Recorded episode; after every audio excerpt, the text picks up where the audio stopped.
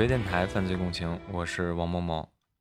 最近想起了之前玩过的一个剧本杀，它里面有一部分的剧情就是改编于美国的著名悬案《黑色大丽花》，所以想到这儿呢，今天就给大家录一录。相信应该有不少听友都知道这个案件吧？那么今天来详细讲一讲。一九七四年一月十五日早上，洛杉矶当地一个名叫贝蒂的家庭主妇带着他三岁的女儿经过里莫特公园。那一带是一九二零年代开始发展的居民区，在案发当年呢，并没有得到完全的开发，只有零星的住宅。他们经过路边一个荒草丛生的空地的时候，看见前方出现了奇怪的一幕，在被清晨露水打湿的草地上。在紧挨马路的地方，躺着一个苍白的破碎人体。贝蒂第一个念头是，可能是哪家时装店把破碎的人体模特丢在这儿了。可当他们越来越接近的时候，他才发觉不对，这不是人体模特，而是一个真正的人。他急忙捂住女儿的眼睛，带她逃到了最近的一个居民区里，拨打了报警电话。这具尸体一丝不挂，从腰部。被一分为二，他的下半身距离上半身大概三十公分远，而且是错位摆放。女士的双手举起，摆出了投降的姿势。她体内的血液全部都被放干净了，并且被里里外外清洗过，现场并没有留下一滴血迹，皮肤呈现出无生机的惨白色。她的两侧嘴角被刀割开，伤口一直延伸接近两个耳朵，形成了一个。标准式的小丑式笑容，她的乳房和大腿上有许多的刀伤，被割去了部分的皮肉，仿佛遭到了凌迟一般。他的两条腿叉得很开，呈现几乎一百二十度角。他的姿势很容易让人联想到多年后流行的那些充气玩偶啊，什么娃娃之类的，带有极强的性暗示。显然，凶手故意把尸体摆出这种姿态，透露出他对尸体的亵渎和对公众的挑战。这种狂妄和变态，比起谋杀本身更令人震惊。这个被拦腰斩断的女孩，是美国犯罪史上最著名的受害人之一——黑色大丽花。黑色大丽花本名伊丽莎白·肖特，一九二四年七月二十九日出生于波士顿郊区的小城。梅德福士遇害的时候年仅二十二岁。伊丽莎白的家庭属于一九二零年代的典型的中产家庭。父亲克里奥有一份体面的工作，是建造迷你高尔夫球场。母亲是勤劳的家庭主妇，把家庭打理得井井有条，对孩子呢管教严厉。他的父母生了五个女儿，伊丽莎白排行第三。到了一九二九年。美国陡然进入了大萧条时期，遭到了很严重的经济危机。父亲克里奥不仅丢了工作，积蓄也被暴跌的股市所吞噬了，几乎是倾家荡产。第二年，在伊丽莎白六岁的时候，克里奥有一天驾车外出，就再也没有回来。警方后来在一座桥上找到了他的空车，判断他已经掉入宽阔湍急的查尔斯河里面自杀了。克里奥没有留下任何的财产。伊丽莎白的母亲菲比在伤心之余，不得不担负起独自抚养五个女儿的重担。她带女儿们搬进了一个小公寓里面，找了一个记账员的工作，一边工作一边独自照顾五个孩子。生活自然是很艰难，但是母亲菲比并没有放松对五个孩子的教育。在邻居的评价当中，五个姐妹待人友好又独立，懂礼貌，举止得体。伊丽莎白和其他姐妹不同的是，她从小患有支气管炎和哮喘。在她十五岁那年，她接受了一次肺部手术。由于波士顿的冬季非常的寒冷，这并不利于他的疾病。医生建议他呢，在冬季要住到一个相对温暖的地方。菲比听从了医生的劝告，冬季的时候就会把女儿送到佛罗里达一起生活。一九四零年的时候，正在读高二的伊丽莎白从高中辍学了。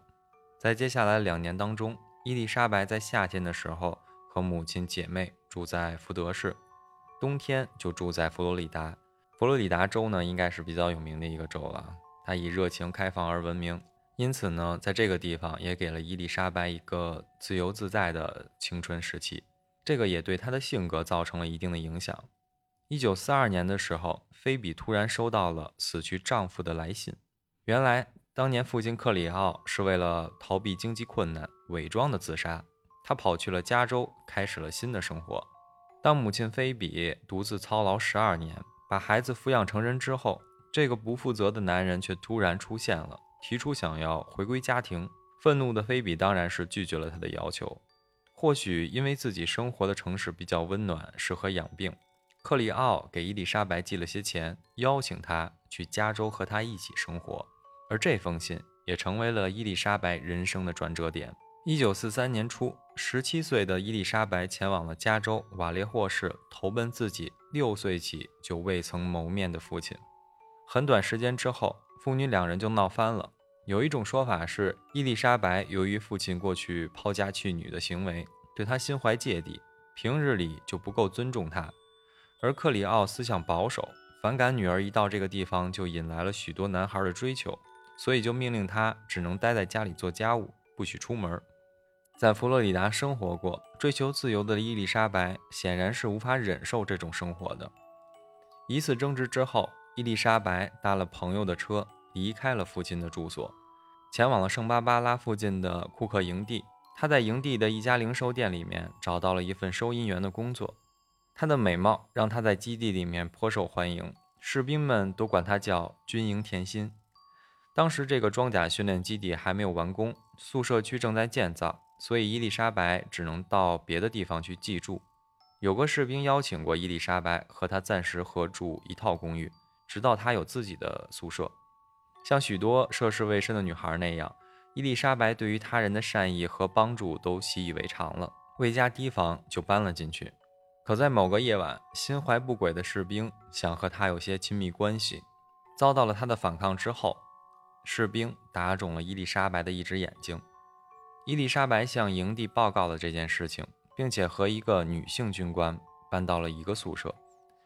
她向那个女性军官吐露了自己年少时的梦想，就是前往好莱坞当一个明星。那个女性军官觉得她太天真了。警告她，或许并不适合好莱坞那种勾心斗角的地方。由于营地对平民员工的裁员，伊丽莎白不得不于1943年8月25日离开了营地，住进了附近的一个农场。1943年的9月，一个晚上，当他和一群朋友坐在餐厅里面吃饭的时候，突然遇到了警方核查饮酒年龄。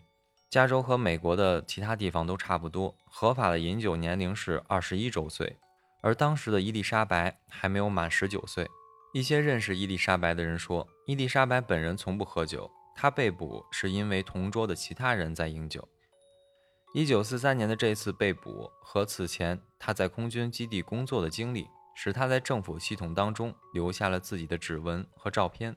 四年之后，警方采取了最新的传真技术对比指纹，只用了不到一个小时就确认了那个死者的身份。就是伊丽莎白。咱们回来接着说伊丽莎白年轻的故事。当地的青少年法庭撤销了起诉，但是希望伊丽莎白的父亲能够作为监护人带走伊丽莎白，但是这个被父亲克里奥给拒绝了。幸好当时一个女警收留了伊丽莎白，她后来向法院申请给伊丽莎白买一张车票，送她回到母亲和姐妹们所在的梅德福市。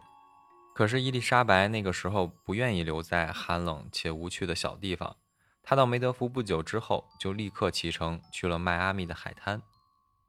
一九四三年九月，伊丽莎白因为饮酒的问题又被赶回了波士顿，但在那个冷清的小城市里面，他显然也是待不住的，马上又回去了迈阿密。而这个时候的他，在加州的大半年里经历了那么多事情，心境也和以前不一样了。他在餐馆、珠宝店之类的地方断断续续的打工，期间也去过亚特兰大，也回过老家。但是冬天他必然又会前往佛罗里达。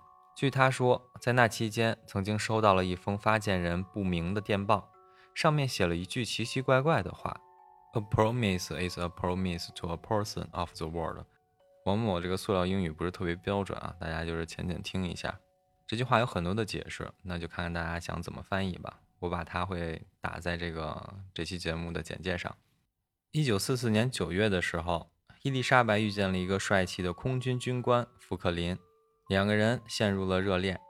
据富克林在一九九六年接受采访的时候说，两个人是在迈阿密认识的，而非此前报道的加州。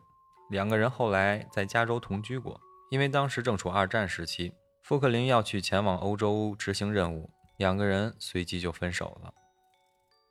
虽然富克林走了，但是青春美貌的伊丽莎白从来都不缺乏追求者。一九四五年新年过后，伊丽莎白又在迈阿密认识了一个空军少校戈登。这是他离稳定生活最近的一次。戈登上校呢，长相英俊，对伊丽莎白的感情也很认真。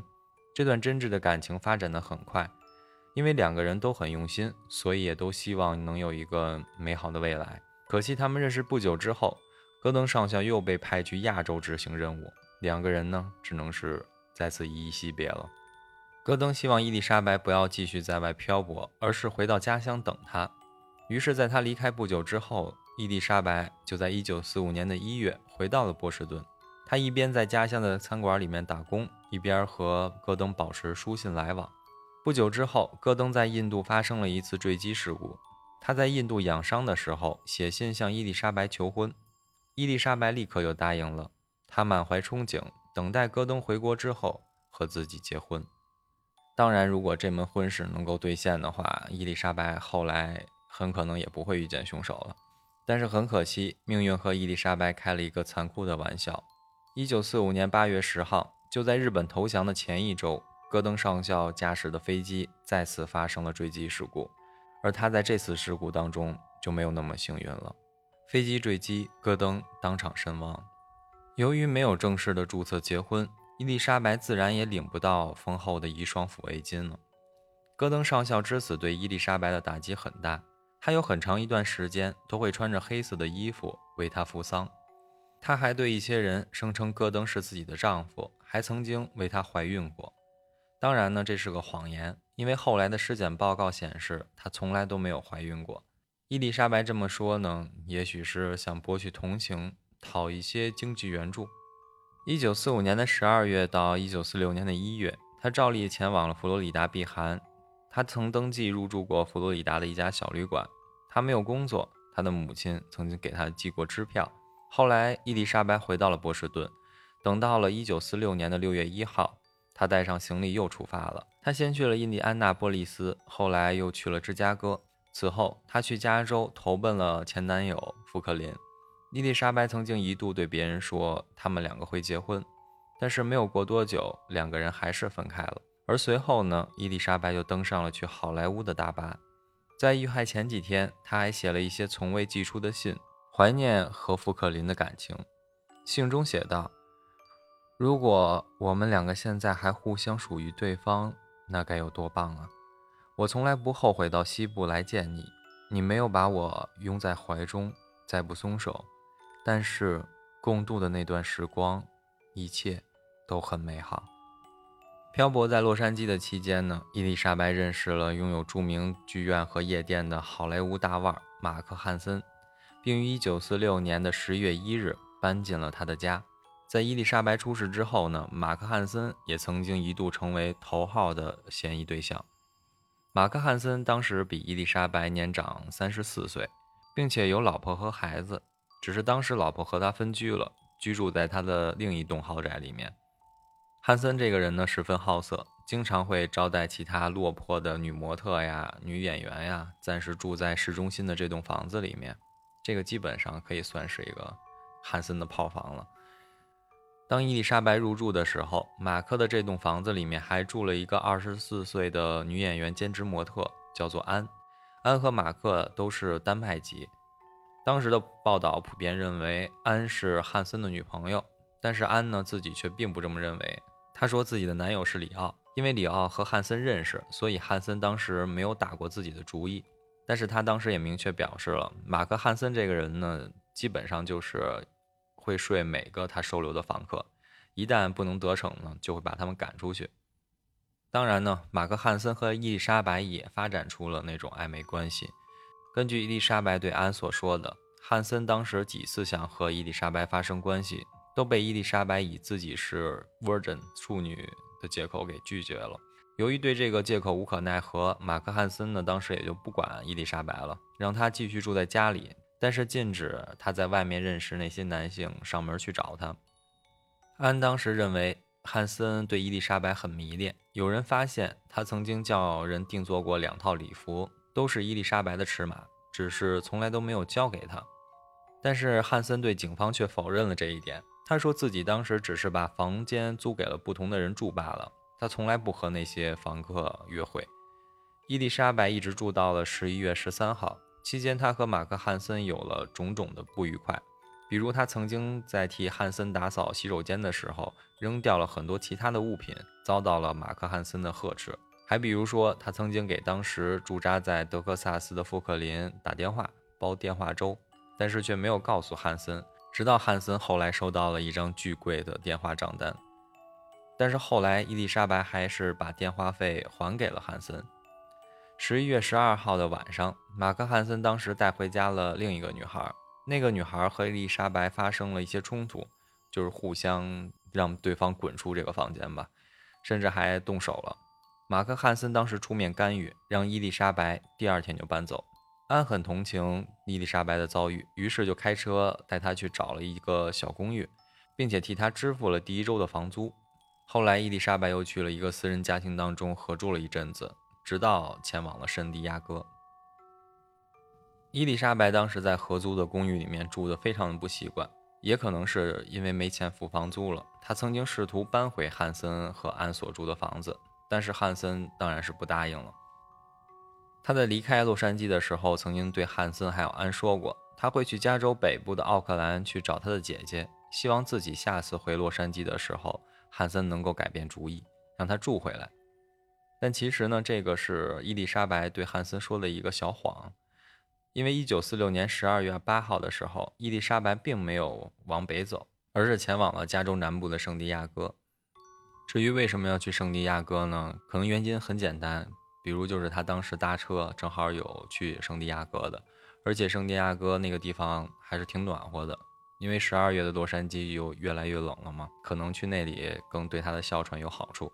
伊丽莎白到了圣地亚哥之后，依然是身无分文，晚上就睡在剧场的椅子上面过夜，被当时在剧场小卖部当营业员的陶乐斯给发现了。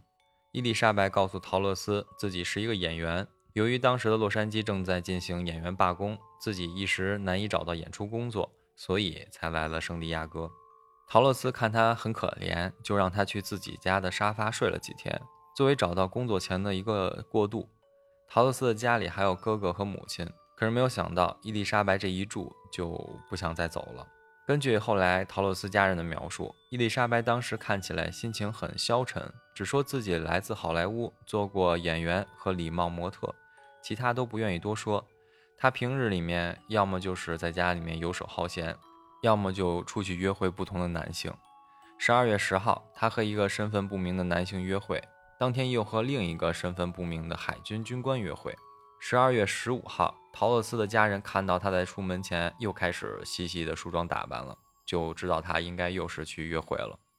十二月十六日，他出门前说自己要去面试一个航空公司的工作，其实呢是被一个红发的男的接走了。那个男的叫做罗伯特·曼利。这个也是最后一个见到伊丽莎白的人，也被当时的警方怀疑成了主要的嫌疑人。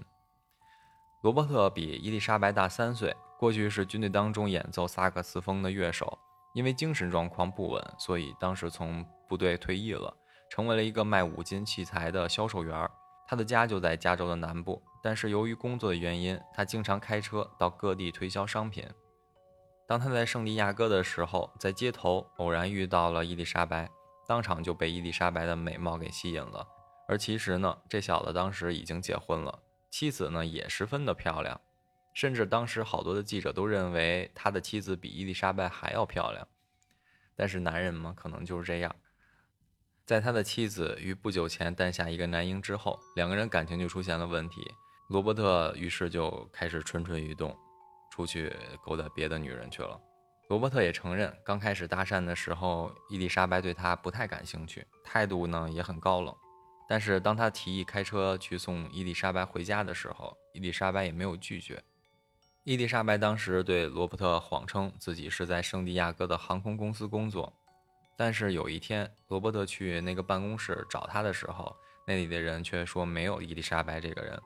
当时他就怀疑他在骗自己。但是男的就是这样，可能对于这种欺骗，只要是女生长得好看，可能都会被理解为一种善良的欺骗，或者是漂亮女孩的警惕心。当然，伊丽莎白这么说，肯定是因为自己的虚荣心了。十二月十七号到十二月二十号这一段时间里面，两个人就是天天都在约会，基本上是。但是这期间的约会就仅限是约会，就是吃饭、喝酒啊、跳舞。罗伯特当时说和他接过一两次的吻，但是没有什么实质性的事情发生。伊丽莎白当时说她要去找新工作，罗伯特还托朋友给伊丽莎白介绍了一个工作，本来定了是十二月二十一号去面试。